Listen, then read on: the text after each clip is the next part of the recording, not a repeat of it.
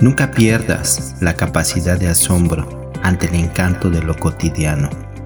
Utiliza los ojos como si mañana tuvieras que quedarte ciego. Escucha la música de las voces, el canto de los pájaros, las poderosas notas de una orquesta, como si mañana tuvieras que quedarte sordo. Toca cada objeto como si el sentido del tacto fuera a fallarte mañana.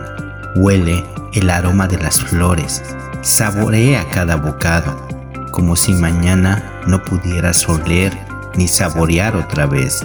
Aprovecha al máximo cada sentido. Disfruta de todas las facetas y del placer y de la belleza que el mundo te revela.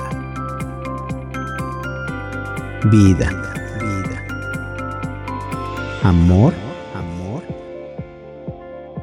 Y risas. Y risas.